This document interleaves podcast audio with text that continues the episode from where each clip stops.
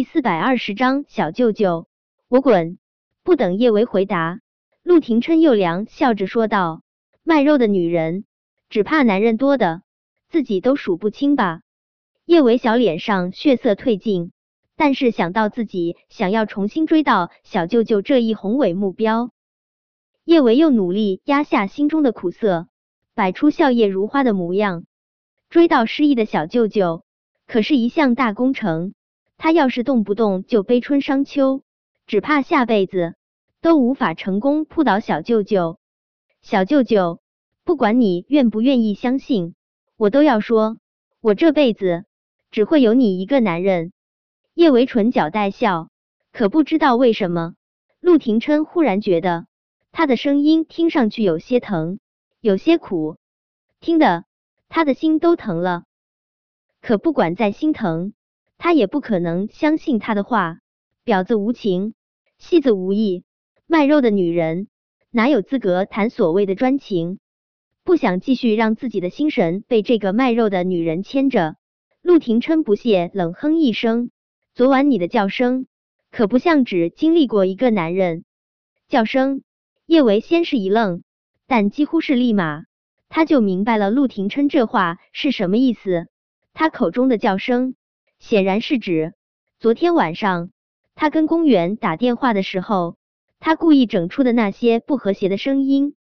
叶伟也是头一次那么大胆，故意制造那种声音，想起来不由得有些面红耳赤。他抬起脸，不知道是不是他的错觉，他竟然觉得此时陆廷琛的耳根子也有些红。小舅舅该不会是说完这么露骨的话后也害羞了吧？想到陆廷琛可能也害羞了，叶维忽然恶从心生，想要调戏一下他。小舅舅，天地良心，我真的只有你一个男人。小舅舅，你刚才这话该不会是夸我叫声好听吧？果真，他说完这话之后，他发现陆廷琛的耳根更红了一些。他心中不由得有些得意，打算将调戏进行到底。小舅舅，我所有的技术和声音可都是你调教的。你要是觉得我叫声好听，只能说明一个问题：你调教的好。小舅舅，我们这是名师出高徒。可可，陆廷琛差点儿被自己的口水呛死。他这是被这个卖肉的女人给调戏了吗？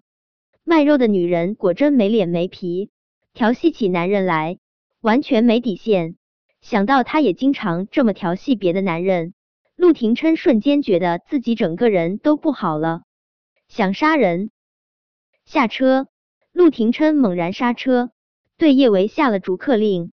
他今天真是脑袋进屎了，看到他当众公然拉客，才会做出这么莫名其妙的举动，又是让他下车。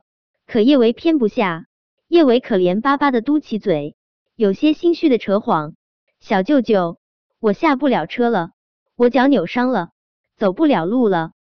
脚扭伤了？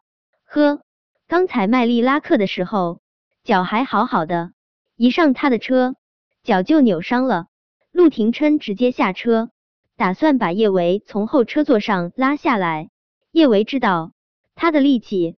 肯定是反抗不了陆廷琛的，但是他可以趁机多实现点儿小目标啊，比如说趁着他推拉他的时候，他就可以顺势倒在他的身上，然后那时候他肯定没有防备，站不稳，两个人肯定得一起跌到地上，到时候弄个他在上，他在下，要是老天再眷顾他一点儿的话，他俩的唇还能刚好碰在一起。来一场天雷地火的吻，叶维越想心里越是欢喜，他也打算卖力将设想付诸于行动。只是老天爷太不眷顾他，自始至终他的前仰、旋转、倒地都是他一个人的独角戏。最终，他华丽丽的摔了个狗吃屎。最最悲催的是，他这次真的把自己的脚踝给扭伤了。滚！冷冷的撂下一句话。陆廷琛就打算开车走人，但叶维刚好摔倒在他车前面，堵了他的路，他掉头都艰难，无法继续往前。陆廷琛以为叶维会继续赖在他的跑车前面，不依不饶的缠着他。出乎意料的是，叶维这一次竟是自己从地上爬了起来。他的唇角微微扬起，只是笑容中的苦涩与脆弱，怎么都掩盖不住。小舅舅，我滚！今天就隔音你到这里，我身上难受，心里也难受，没法继续做牛皮糖了。但是等我喘口气，我还是会继续缠着你。脚踝真疼啊！叶伟努力想要走得正常一些，可走起路来还是一瘸一拐。转身的刹那，叶维控制不住泪流满面，可能是身上疼了，心里就格外脆弱吧。他又不争气的掉眼泪了。他还有话想对陆廷琛说，但他又不想让他看到他掉眼泪了。他只能背对着他。声音哽咽着，小声说道：“小舅舅，就算是我只是个卖肉的，我也会疼。你能不能别总是动不动就摔我？算了，你喜欢怎么样就怎么样吧。反正现在我在你心里一文不值。可是小舅舅，我怕等你恢复记忆后，你再想想你对我做过的事，你会心疼啊。”陆廷琛觉得。他现在就心疼了，听着他明明很难受却故作轻快的声音，看着他一瘸一拐的模样，他心中忽然就疼得喘不过气来。他想，他可能真的是中了邪了吧？竟然总是对这个卖肉的女人生出连对公园都不曾产生过的情愫。虽是胸口疼得如同烈火灼心，陆廷琛还是没有半点儿感情的说道：“你放心。”我陆嘉诚不会心疼一个卖肉的女人。叶维深吸一口气，不心疼就好。但愿他永远都不会心疼。叶维也没有再继续说话，自取其辱。他努力将腰板挺得笔直，就一步一步继续往前面走去。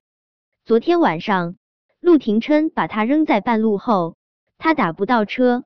后来又下了雨，他可以说淋了大半夜的雨。他今天早晨一醒来，就发现自己发烧了。他不想请假，吃了点儿退烧药，就又去了医院。现在可能是他又烧起来了，他脑袋有点儿晕。他每走一步，都觉得周围的景物随之晃动一下，最后连他自己的身体都开始晃了，晃得他天旋地转。最终，他的眼前只剩下黑暗一片。本章播讲完毕，想提前阅读电子书内容的听友，请关注微信公众号“万月斋”，并在公众号回复数字零零四即可。